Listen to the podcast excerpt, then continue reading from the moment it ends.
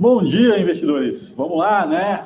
Começando essa sexta-feira, uma semana curta, uma semana extremamente agitada, né? É, com certeza o investidor local de tédio não morre. É, se acorda com o cenário que o Brasil pode virar um caos e termina com um acordão, né? É uma greve eminente dos caminhoneiros, uma tensão política entre é, executivo e judiciário sem precedentes, e no final do dia a bolsa dispara, né? Sai do negativo com Michel Temer, né? Que grande tempo, Michel, grande Michel, né? Há muito tempo não aparecia, né? Com um acordão aí traçado nos bastidores, em que a gente viu uma carta do presidente foi o Michel Temer que escreveu, né? Não, não tem como imaginar que não, que não tenha sido por ele.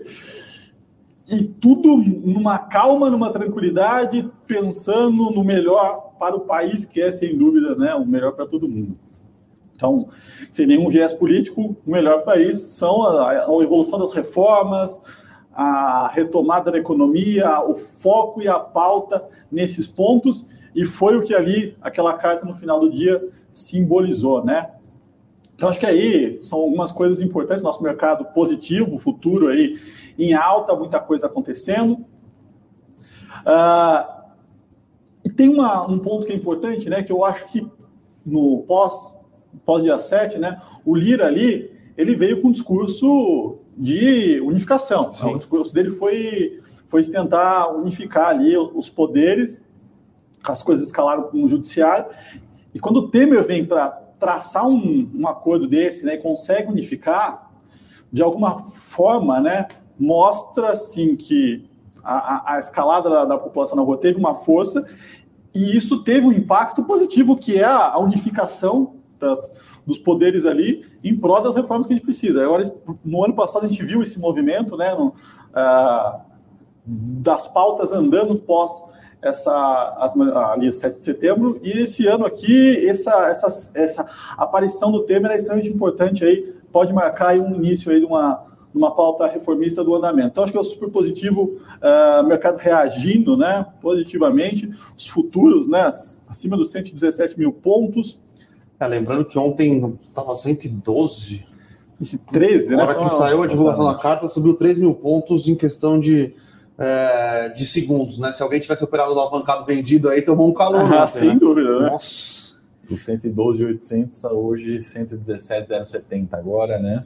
E de fato, acho que é importante uma coisa que a gente ressaltou, né? Da gente, nesses momentos, né, não fazer nenhuma atitude desesperada, né? A gente comentou ontem, acho que a gente está aqui muito com essa missão, né, com essa pauta hoje, de trazer um viés ali fora de política, né, um racional mais tranquilo sobre o mercado. A boa notícia é que é, o mercado recuperou, né, acalmou de fato aquele discurso, né, como a gente comentou. Bolsonaro, a gente comentou ontem, tinha tido algumas declarações mais amenas ali no tom né, de, de caminhoneiros, né, pedindo liberação de estradas, etc. É, de fato, o dia seguinte, ontem, né, veio esse discurso redigido pelo Temer, né? E, e, a boa notícia é essa, né? A má notícia é que a gente tem que ter né, essa consciência de que no Brasil essas coisas são recorrentes, né? Isso já aconteceu no passado, aconteceu ontem e vai acontecer em algum momento, né? Então, acho que a gente está aqui hoje com a missão de falar algumas ações baratas, como olhar para o longo prazo e como também tirar essas oportunidades no curto, né? Sim, sim, com certeza. Uh, lembrando também, pessoal, pacificado, ok, reformas precisam voltar, voltar a andar, tá? Lembrando, a gente criticou aqui algumas vezes a reforma tributária, é uma reforma tributária ruim, não é só andar, as reformas têm que ser bem estruturadas, tá? Lembrando que o próximo passo, que eu acho que é mais importante, que a gente vem comentando aqui, questão, questão dos precatórios, tá? O governo e o Congresso, eles querem 40 bilhões de reais para aumentar o Auxílio Brasil. Isso não é, não é uma pauta só do Bolsonaro, não é uma pauta só do Arthur Lira, não é uma pauta só do Rodrigo Pacheco, é uma pauta do Congresso com o presidente da República, tá? Então, a gente tem que ficar muito atento para entender como vai caminhar essa questão dos, dos, precatórios. São 40 bilhões de reais espaço no teto. Esses 40 bilhões de reais mais ou menos bancam aí uh, o, o, Auxílio Brasil, né? Tem alguma coisa aí que eu acho que vai ficar de fora. As previsões mostradas ali pelo, pelo Peloa estão com uma inflação um pouco mais atrasada. porém conseguindo colocar aí dentro do teto uns 30 bilhões de reais aí, vai ter Auxílio Brasil, uh, vai ter emenda parlamentar, todo mundo vai entrar o ano de 2020 aí bastante uh, numa, num cenário um pouco mais tranquilo, tá?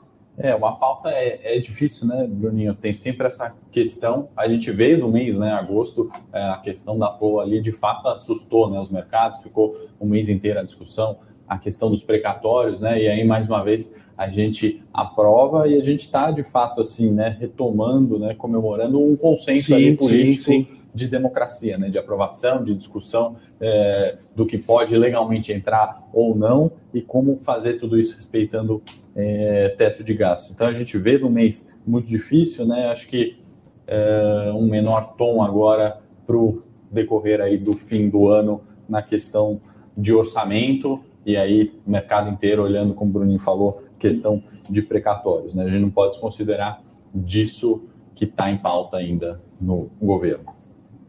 Bom, e agora, né, o pessoal perguntando aqui, o Ibovespa não à vista, né, no 116 e 500, 600 aí, subindo um pouco mais de é, 1%. A gente deve ter um dia, então, positivo lá fora, está positivo, né, então já teve essa, aquela virada de ontem, mais a, mais a pernada de hoje, lá fora sendo um dia positivo. E, pessoal, nós vamos sortear dois livros o mais importante para o investidor, tá? Então, para participar, basta comentar Aqui, o sorteio vai acontecer na terça-feira no Instagram da Levante, às 8 da noite. Para participar, é só comentar. Então, escrevam aí, comentem. É, Para quem assistir depois, deixe os comentários aí que quem comentar já vai estar tá participando, né? Então, Bolsa andando, vamos lá, né? Tem bastante coisa aqui acho que para a gente falar, principalmente do lado de. É das oportunidades, mas como nós falamos ontem, né? Acho que a ideia de ontem foi muito trazer aquela tranquilidade, a calma, olhar de forma racional. Acho que a gente discutiu isso o tempo inteiro ontem para trazer para o investidor a importância de olhar para o fundamento, não se perder, porque Brasil é assim mesmo, as coisas não vão degringolar, a gente não vai caminhar para uh, ah, o penhasco, né? Que era o que o preço indicava, né? O que estava no preço ali um cenário muito ruim, né? Já estava essa é, precificado algo muito ruim, e a gente sabe que as coisas não vão sempre para o pior caminho, nem para o melhor, né? Tem uma média aí que a gente acaba sempre é, convergindo.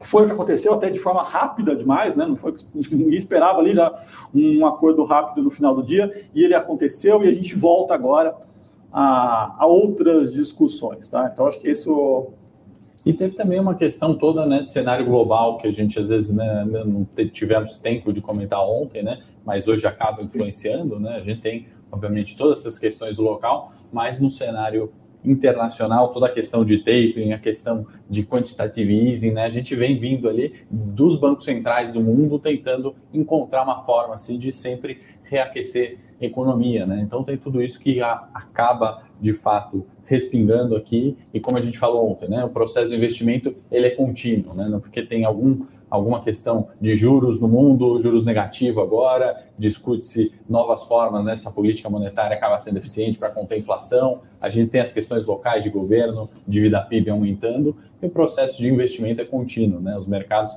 não param, ninguém deixa de investir em renda variável, a questão é sempre dosar a quantidade de investimento e quais ações investir. E vamos lá, né? Tem muitas perguntas aqui. Muita gente pergunta ah, qual o posicionamento da Levante. Bom, a Levante é ela não tem um posicionamento político, ela tem um posicionamento econômico, ela é liberal, ela foca nas reformas, ela foca o que é melhor do lado econômico, da retomada, uh, do crescimento, do estrutural, então não existe aqui. As pessoas aqui podem ter posicionamentos diferentes, a gente tem pessoas aqui dos dois lados, né? No Lago da Batata com o boné vermelho, na Paulista com, com a bandeira do Brasil, que cada um faz na vida pessoal não é o que se reflete aqui dentro, né? Então, as pessoas às vezes acabam confundindo.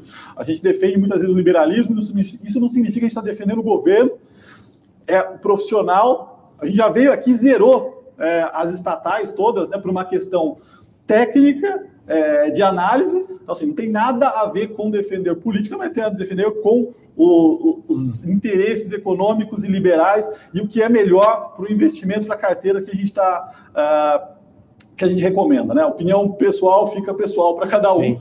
O importante é o que a gente consegue entregar para vocês sem sem nenhum lado de torcida, tá? Isso, porque a gente sabe que o pessoal de bolsa é um pessoal que assume ali ah, o risco, né? Quer retorno, quer entender ali de política, economia, é, empreendedorismo também. Então, assim, a gente tem que falar com esse público, né? Acho que a cabeça da Levante é justamente é, essa, disseminar informação de qualidade isenta e aí sim trazer as melhores oportunidades sempre que a gente pode tomar em diferentes cenários, né? Seja um governo de esquerda, de direita, seja um caos político, seja fraqueza de instituição, a gente tem que estar tá, é, fazendo um, um, trabalho analítico ali das empresas, da onde investir.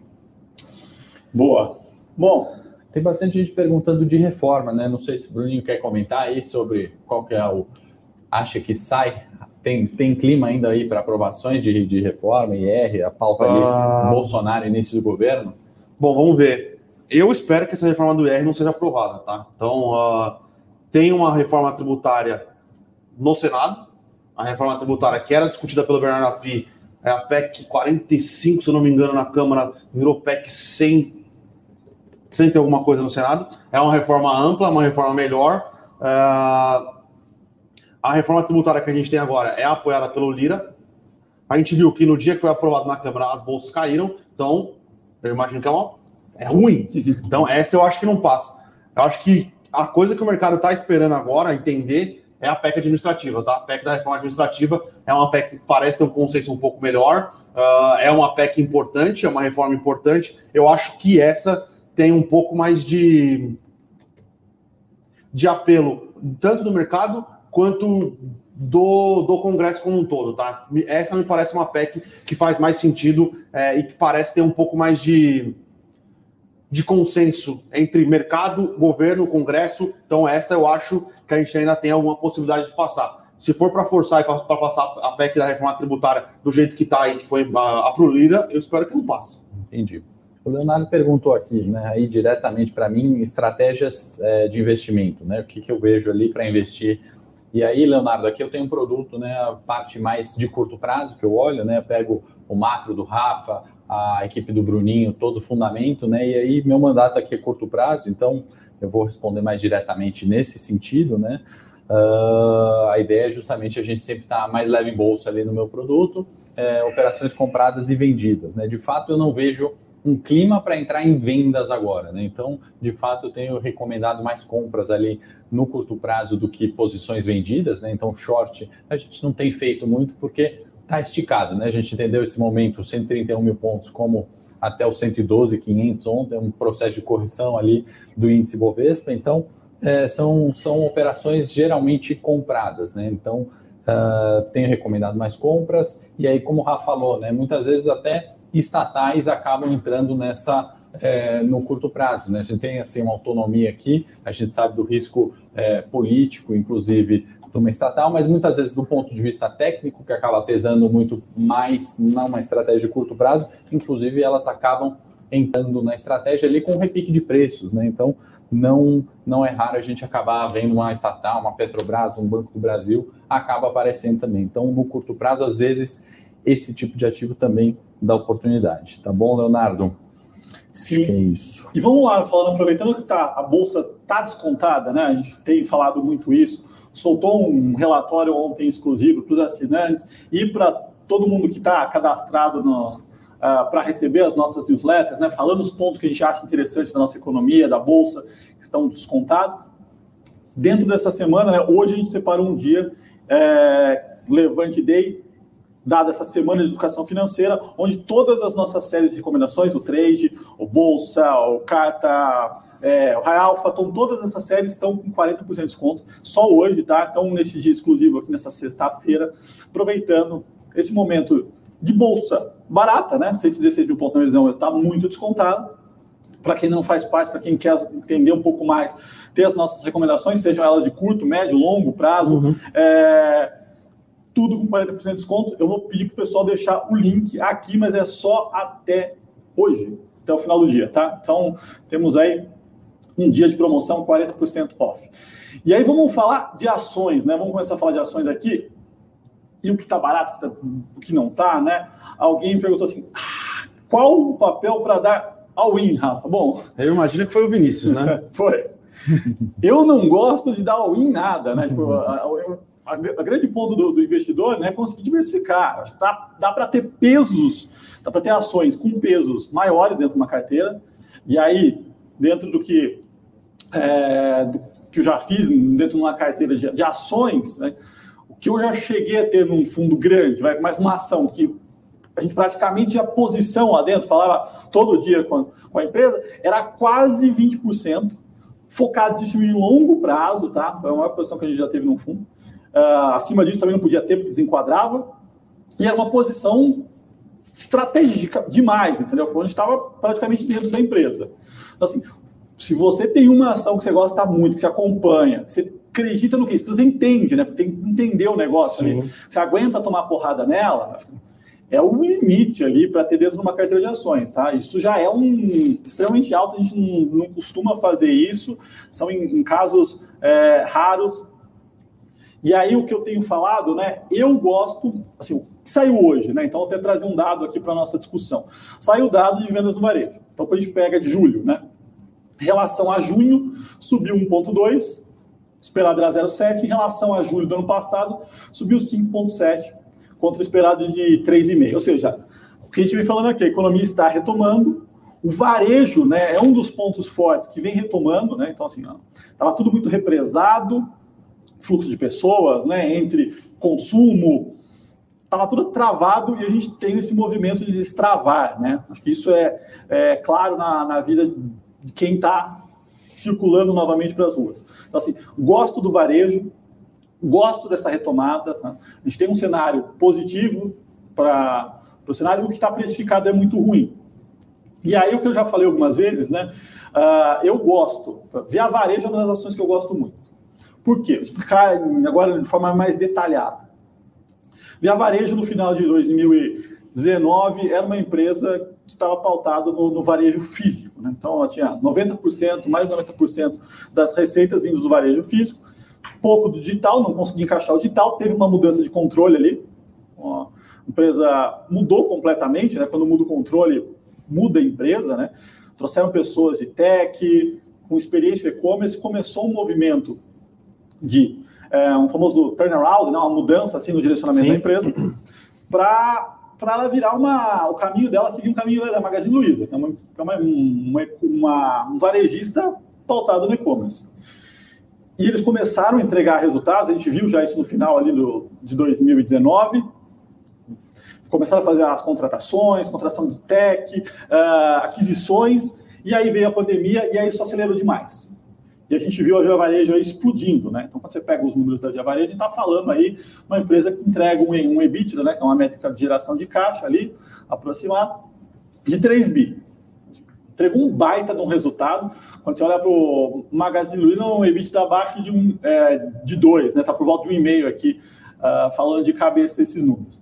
Ou seja, ela entregou um resultado melhor do que a, a Magazine Luiza, fez a mudança, né? Então a gente está falando de uma empresa hoje que tem praticamente 50% dela no e-commerce, melhorou muito, lançou app, remodelou a marca, tipo, de fato conseguiu entregar. Tem uma presença muito forte no físico, e é importante, né? Ela tem uma logística muito boa, ela não entrega só em São Paulo, né? Ela consegue entregar no interior é, do norte, do nordeste, onde não tem, onde a, maioria das pessoas não tem acesso, não tem logística, ela consegue entregar coisas grandes. E ela criou um, ela tem uma, o histórico dela é o histórico de crédito, né? Então ela consegue dar muito bem crédito e dar crédito para pessoas em São Paulo é fácil, você dá um cartão de crédito. E para quem não é bancarizado, ela consegue dar isso via crédito é, nos famosos boletos, né, naqueles crediários. Né? É, crediário, crediário, crediário. Crediário das Casas Bahia. Ela opera muito bem isso aí. Ela entendeu como é que a dinâmica socioeconômica das pessoas e, e opera muito bem esse negócio. Então, assim, ela, essa retomada física acaba ajudando a, as lojas físicas deles, que é um componente grande, ao mesmo tempo que esses caras estão crescendo fortemente no e-commerce. E aí, quando você olha para a empresa valer no próximo dia 15 bi, acho que está até abaixo disso depois das quedas recentes, até ver aqui quanto está nesse momento. Uh, pensar numa empresa que tem um EBIT a 15 bi de 3, a gente está tá de graça isso aqui, está muito descontado. Tá? Então, assim, essa é aquela ação que eu acho que está de graça, está de graça, confio muito assim no case e, e pode, e mesmo que o pior cenário aconteça, a precificação dela é muito descontada. É legal a gente ver todo esse processo que você comentou, né, Rafa, nesse cenário é, ruim que a gente estava. Né? Então, se a gente olhar para frente, né, tirar a lupa de via varejo do dia que caiu 10 ou do dia que recuperou 7, enfim, dessa volatilidade de curto prazo, a estrutura que a empresa tem, eu concordo com o que o Rafa está falando, né? Eu tô, ontem falei aqui sobre o setor de varejo, né, que é um dos que eu é, tenho aí como, é, nesse cenário de retomada, um dos meus favoritos, né, cenário local é, a gente vê como a empresa está bem estruturada, né? ela passou um processo de estruturação grande, enfrenta uma crise e sobrevive. Né? Muitas vezes melhora margem, está é, tá descontado em preço de bolsa, né? e muitas vezes é, ela não é a única ali, né? a gente tem outras ali, posso citar aqui algumas do setor também é, de aviação, então Gol e Azul, que sofrem muito, né? Tem a questão do, do petróleo, né? Que, enfim, e a própria pandemia, né? Mas como eu comentei ontem, o indicador da CVC, que tem, tem muito relacionado com as viagens, né? A gente vê uma retomada nessa vontade do, é, da demanda reprimida, se a gente puder falar assim, é, as pessoas querendo, enfim, consumir novamente, voltar à vida normal ali. Então, outro setor que eu acho que está relacionado seria aí é, Azul e Gol, né, empresas que têm, é, enfim, elas vão sobreviver os próximos 100 anos, né? É muito difícil, né? A barreira de entrada, né? A substituição é, de uma empresa dessas é realmente difícil. Então, Lembrando que a Azul ela está de olho na, na operação da Latam no Brasil, né? Exatamente. Tem alguma discussão? A Latam ela está em recuperação judicial nos Estados Unidos, né? Ela está no Chapter 11 lá nos Estados Unidos. Ela está renegociando com, com alguns investidores, inclusive a empresa do Howard Marks é uma, da, é uma das que estão que na recuperação judicial, como devedor, como quem comprou dívida ali, né? Uh, vamos ver. Eu acho difícil o CAD aprovar uma fusão entre, entre a operação da TAM com a Azul, mas ela está de olho ali, vai que ela pelo menos compra uma parte da operação, fatia, alguma coisa nesse sentido. Uhum. É, dadas as situações, né? A gente viu Sim. Perdigão e Sadia, porque não tinha muito o que fazer, né, lá atrás, então acho que tem. É, mas o CAD mudou, né? É, exato. O CAD mudou. Hoje em dia não sairia uma operação não, dessa, não. não sairia uma Brahma e Skoll. É. A gente tem visto, essa semana a gente viu bastante as discussões envolvendo a Localize e a Unidas. Uh, o CAD vai aprovar, porém, para a parte que é o de hack, né, que é o rent-a-car, que é o aluguel de carros, já falou que os remédios vão ser bem mais é, duros. Bem mais duros, até porque senão você pega a primeira e a terceira. A movida, eu acho, se eu não me engano, estou falando de cabeça aqui, mas acho que a movida hoje, na parte de rent-a-car, já, é, já tem uma, uma, operação maior do que a da, da Unidas. Mas está colocando os dois maiores players no mercado, numa parte de mercado que é mais concentrado, que é, que é, que é do rent-a-car, né? A gestão de frotas, que é a parte que você aluga para a empresa, é mais pulverizado então, para essa parte de rentar car, o card já meio que deu, falou, amigão, aprovado, beleza, tudo bem, tudo lindo, só que que você tem que vender uma quantidade grande de carros, uma parte de lojas, e mas a gente aprova. Eu acho que também vamos falar, eu quero falar, não posso esquecer, setor de bancos, né, que o Rafa fala aí com maestria, né, de múltiplos, faz, tem uma série de vídeos ali, né, detalhando, né, e eu particularmente acredito bastante. É, a gente tem empresas, né, que passaram ali diversas crises, né, uh, passaram períodos difíceis, estão em múltiplos historicamente muito baixos, né? E aí, para aqueles investidores, às vezes eu recebo muita pergunta assim, poxa, mas é, será que Itaú cai mais 10%, 20%, né? Obviamente é difícil a gente prever, só que a gente imaginar um múltiplo descontado, uma empresa que entrega um ROI, não é uma empresa de crescimento, né? Os bancos não têm ali muito como é, expandir, mas a gente tem uma estrutura ali de caixa, de dívida, é, de é, empresas, né? Se a gente pensar um Bradesco é grande, né? Se, se apertar a situação, ele pode fazer um IPO de uma Agora, de, um, é, de uma Next, enfim, são, são players muito grandes, né? Então, assim, é um setor relativamente tranquilo, se a gente puder falar de desconto em bolsa também, é um setor que eu olho bastante nas minhas estratégias de curto prazo, é, recorrentemente sempre tem algum banco ali, dependendo da semana que a gente está olhando. É, eu sem dúvida eu gosto bastante também. São cases aí que eu canso de falar, é isso, né? Acho sólido, os, os melhores, vai, executivos do Brasil na visão estão nos bancos, né? Eles conseguiram expulsar todos os gringos daqui, é, múltiplos extremamente baratos e mesmo com os digitais eu não vejo, tipo, a gente pega historicamente os caras não estão perdendo receita com serviço, estão estão aumentando. Então, saber operar Brasil, né? A gente vê HSBC acaba saindo, né? Sim. Operar, conhecer o crédito local, né? Saber da crédito, como o Bruninho falou ontem, não é uma questão é, fácil e a gente tem que imaginar que é uma, como diria o Delfim Neto, né, o bolo está crescendo, né, o setor ali no bem que está entrando nisso Sim. justamente para aumentar a população ali bancarizada. Então, assim, acho que é um setor ali que tem um crescimento e tem espaço é, para os novos entrantes também, sem afetar tanto os grandes aí, o histórico de Bradesco, Itaú, enfim, dos bancões. Né? Inclusive, né? o Itaú soltou, né? Soltou o Ion esses dias aí, soltou, virou operacional, se não me engano, essa semana. O Ion é a, vai ser a plataforma de investimentos do Itaú, né? Então, é, o Itaú, acho que diferente do, do Bradesco do Santander, não criou um banco digital dentro do Itaú, né? Tem o IT, mas é uma outra operação e o Itaú quer manter dentro do Itaú. Uh, e agora ele vem com, essa, com esse braço do Ion aí, que é uma plataforma de investimentos para concorrer com BTG, XP, Modal. Então, o Itaú eu acho que me parece um banco que está sempre. Eu fui impactado. Sempre inovando, né? Fui impactado pelo Ion. É, então, também. Agradeço, também. mas já tenho aí minha assessoria. Não, eles, se não me engano, teve contratação acho que de 4 mil. É, eles contrataram bastante gente 4 autônoma. 4 mil para criar os escritórios deles Sim. ali. Então, e eles não são digitais? Putz, Hoje, quem vai nos bancos é tudo feito pelo app, né? Eles só não se vendem como digitais, né? Tem, tem, uma coisa interessante, tá? A gente, quando a gente estava comentando sobre o Itaú aqui, uh, de resultado, essas coisas. O Itaú, ele foi um dos únicos grandes bancos, né? O, o Bradesco ele tem conseguido melhorar o ROI, melhorar a eficiência, porque ele tem demitido muita gente. O Itaú, ele tem demitido muita gente, só que ele tem mantido mais ou menos estável a quantidade de funcionários. Por quê? Porque tem demitido gente de operacional e contratado gente de tech. Então, o Itaú, se não me engano, tem 13 mil funcionários focados em tech dentro do Itaú. Então, é, ele não se vende como tech, porque eu acho que o banco não é um business tech, não é um business que desenvolve foguete, software, mas ele utiliza tecnologia para melhorar a experiência do usuário, é, para melhorar tudo que envolve o operacional do banco. Tá? Então, é, o Itaú Pode, pode continuar surpreendendo, lembrando que o Itaú tem uma opção de compra de 11% da XP ainda, a 20 vezes lucro. A XP deve estar negociando próximo de 50, Sim. 55 lá na Nasdaq, tá? Então é mais uma. E o, é, eu acho que é muito isso. O, investidor tem que ter muitas vezes que a precificação né, dos ativos é, não é só o que ele é, mas é como a empresa se vende, né? E assim, se vender, é, você acaba virando só vendedor da tua empresa, né? Eu falo no mercado, ou uh, o que empreende, tem duas formas de você ver a tua empresa. Ou você é vendedor ou você é comprador dela. E quando você olha para esses grandes empresários, o que eles são? Eles são compradores das empresas. Se deixar, eles aumentam posição e vão aumentando e vão tomando dívida para aumentar, se alavancam para conseguir fazer isso.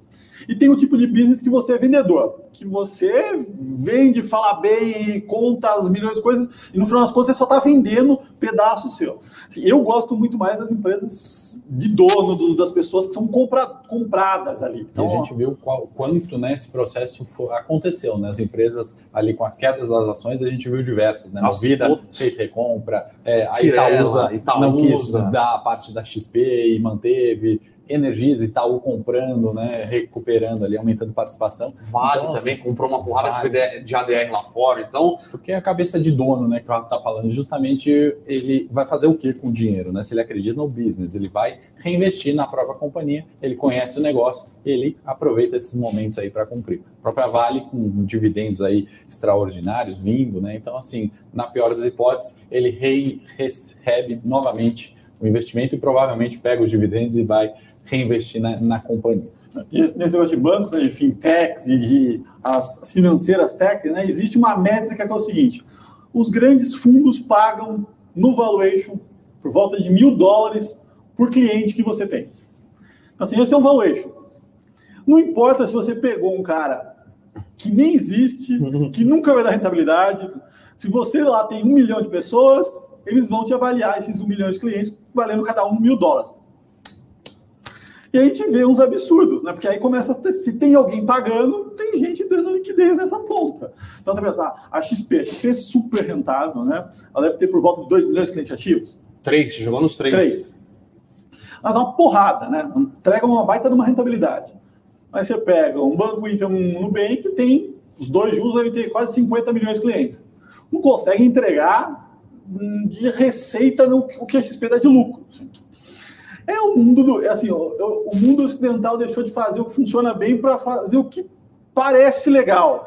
não sei até quando isso vai, né? Me, me, parece uma tartaruga em cima de uma árvore. Não sei como chegou lá, mas a gente sabe como essa história termina na minha visão. Pode demorar 5, 10 anos, mas eu acho que esse negócio não se sustenta. Eu acho que essa. vale muito a pena a gente olhar isso também, né? A gente falou de, de empresas baratas? E a gente tem que olhar para as empresas caras, né? Justamente entender o risco, né? Eu não sou, obviamente, especialista em techs, né? E, e IPOs, acaba olhando muito mais histórico de preço e comportamento, mas a gente entende, né? As empresas ali que estão esticadas, né? Com múltiplos extremamente elevados, né? É, uma correção dessa, né? E uma troca, né? A gente fala muito também é, no curto prazo a gente tem né, troca de setores, realização de lucro de um setor migração de capital para outro, né? Então acho que momentos também de euforia, né? A hora que a gente chega lá, então já antevendo, né? No momento de recuperação, a hora que a bolsa voltar novamente, espero que de novo, né? Como falei ontem, em breve para os 130 mil pontos, a gente olhar as empresas também que ficaram esticadas, né? Para ir não se desesperar com uma queda de 10, 15, 20% é, de empresas que subiram 100%, né? Isso é um processo normal, é recorrente em bolsa e aí vale a troca, né? Então, por isso que a gente falou das empresas baratas e justamente antevendo esse setor, é importante a gente trocar as esticadas, né? Bruninho, você chama de algum ponto não? Não, era é isso. do IPOs, tá? Unifique e Raizen. Cara, Raizen eu acho que é um call mais de longo... As duas são calls de longo prazo, tá? Uh, a Unifique, fibra ótica, Uh, cara, ela é muito forte no sul, uh, ela nada de braçada ali na, na, no, nas regiões que ela atua, né? Uh, e expansão dela é capex, e ela fez o IPO exatamente para botar dinheiro para dentro, para expandir capex, para comprar clientes ali. Ela já fez duas ou três aquisições desde, desde o IPO e a gente não enxerga as grandes provedoras aí, Team Vivo, a própria Oi, conseguindo competir com essas empresas em qualidade de serviço é, e nas regiões que elas atuam, tá? Unifique, a Desktop, a Brisanet não, a Brisanet ela já atua um pouco mais nas capitais, né? Mas Unifique e Desktop, elas atuam no interior dos estados que, que elas são fortes. Então, a Unifique é muito forte, Santa Catarina está crescendo para a região do Rio Grande do Sul, Desktop muito forte no interior de São Paulo. Não é que a, não é que a, a Vivo, a TIM não quer ir para lá, ela até quer ir, só que fibra ótica é muito intensiva em capital. Então ela prefere é, é essas empresas. A TIM nem tanto, a TIM não faz muito capex, não, não investe muito em fibra ótica. Fibra ótica. Mas Oi e, e Vivo, elas querem investir em capex nas grandes capitais. E a, não é a Unifique não quer ir para a grande capital. Talvez ela até vá para Florianópolis, mas ela prefere focar no interior. E cara, o Brasil tem uma, tem uma penetração de fibra ótica, internet de qualidade, vindo com o 5G ainda, que vai precisar de fibra ótica elas têm um poder de mercado, uma, uma possibilidade de crescimento nas regiões dela muito grande. Então, Unifique, vocês entraram no IPO porque a gente recomendou, pode continuar. E Raizen, Raizen é, é um call aí de, de longo prazo também. Uh, ela vem desenvolvendo novas é, tecnologias para implementar etanol. Uh, ela vem tentando rentabilizar um pouco melhor a questão de, das lojas de conveniência dentro dos postos Shell, né? Criou a Oxo, Oxo, que é uma que é uma loja de conveniência que ela tem agora, que ela vai expandir para fora é, da, da, dos próprios postos, né? ela vai criar essas lojas,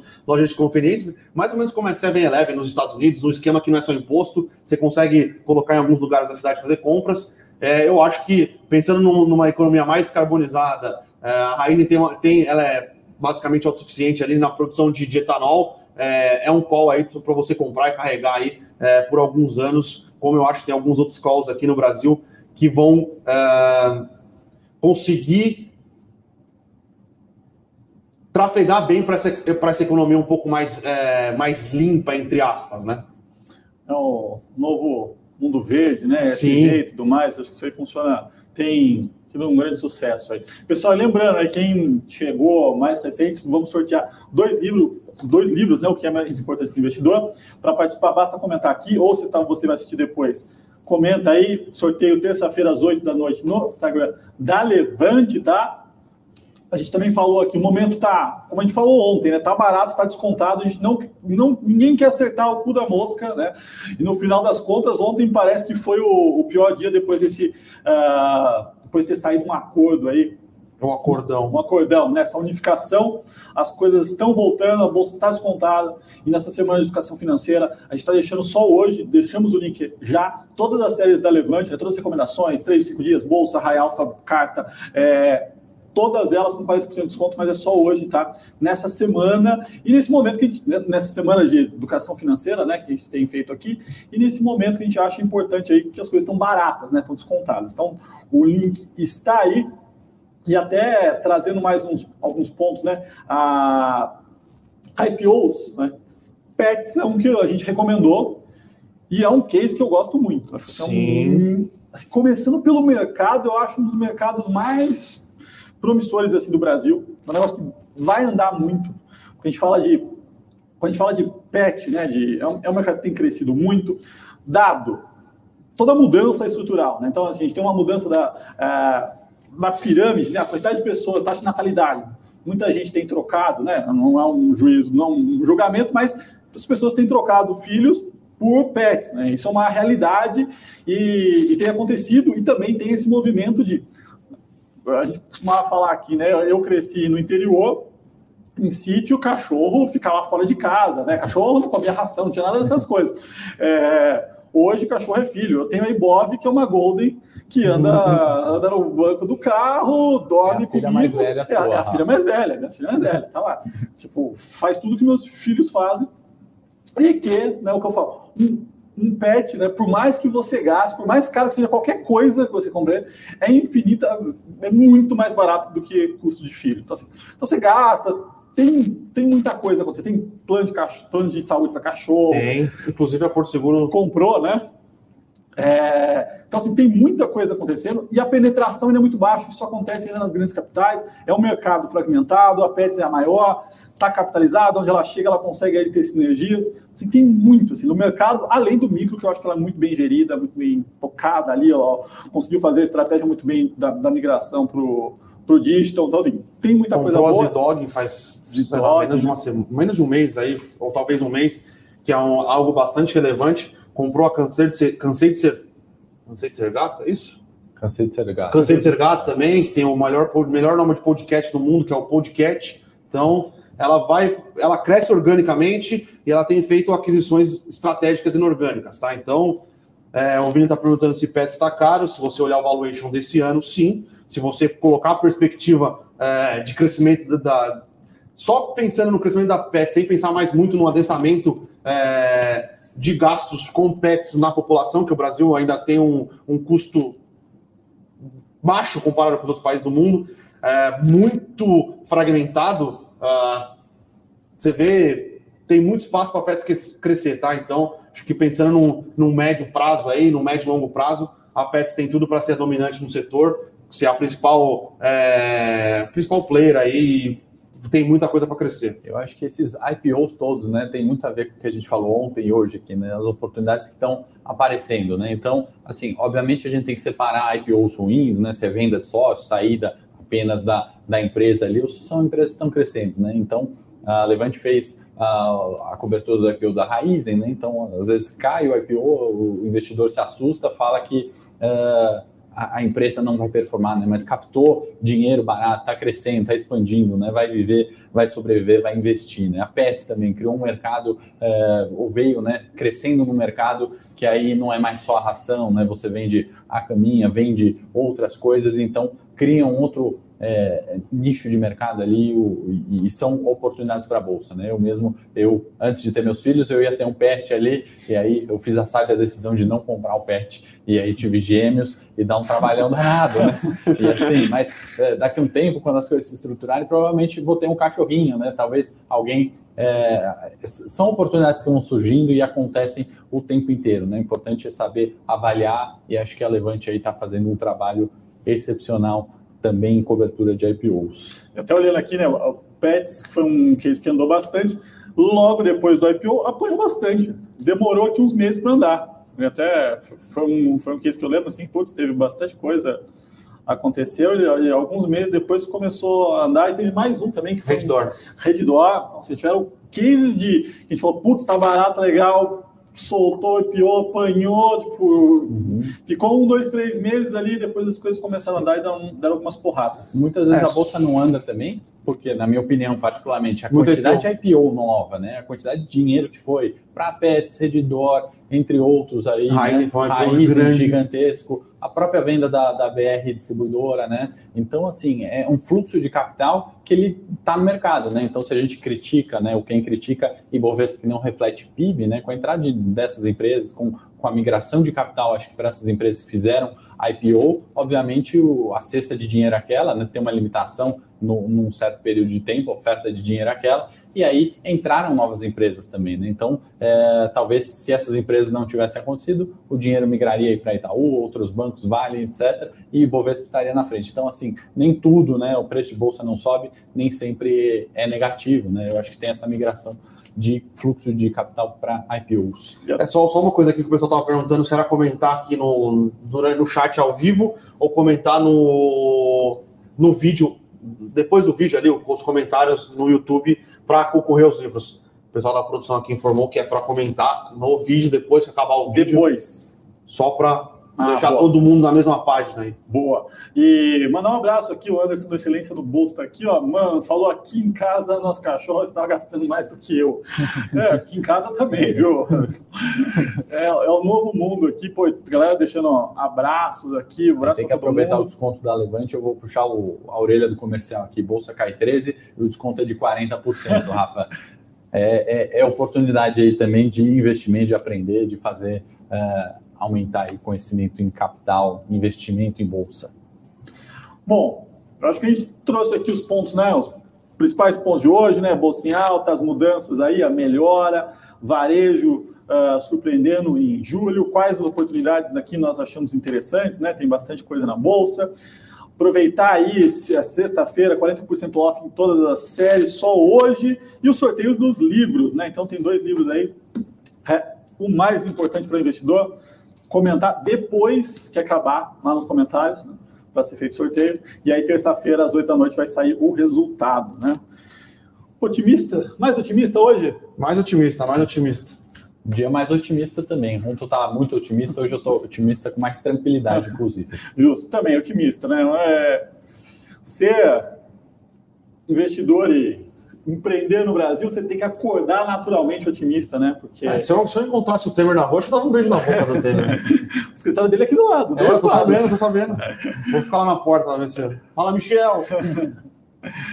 Bom, galera, acho que era isso. É, muito obrigado, né? Acho que foi uma semana diferente, né? a gente tentou trazer aqui outras caras, né? inclusive sim, sim, sim. eu, o Henrico, é sempre o Bruninho que está aqui praticamente todo dia. Então a ideia foi fazer algumas discussões, trazer essa semana foi importante, né? muita volatilidade, então foi super produtiva.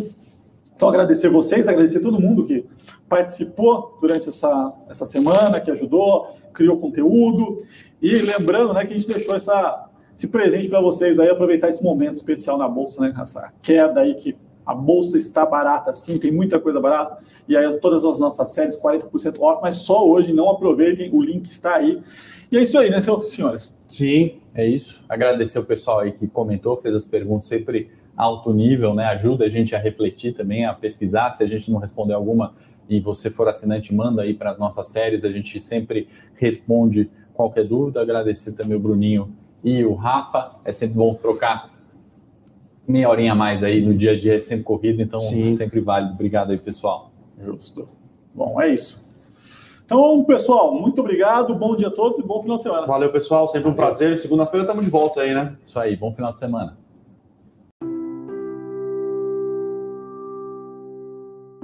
Para saber mais sobre a Levante, siga o nosso perfil no Instagram, levante.investimentos. Se inscreva no nosso canal do YouTube, Levante Investimentos. E para acompanhar as notícias do dia a dia e mais sobre a Levante, acesse nosso site levante.com.br.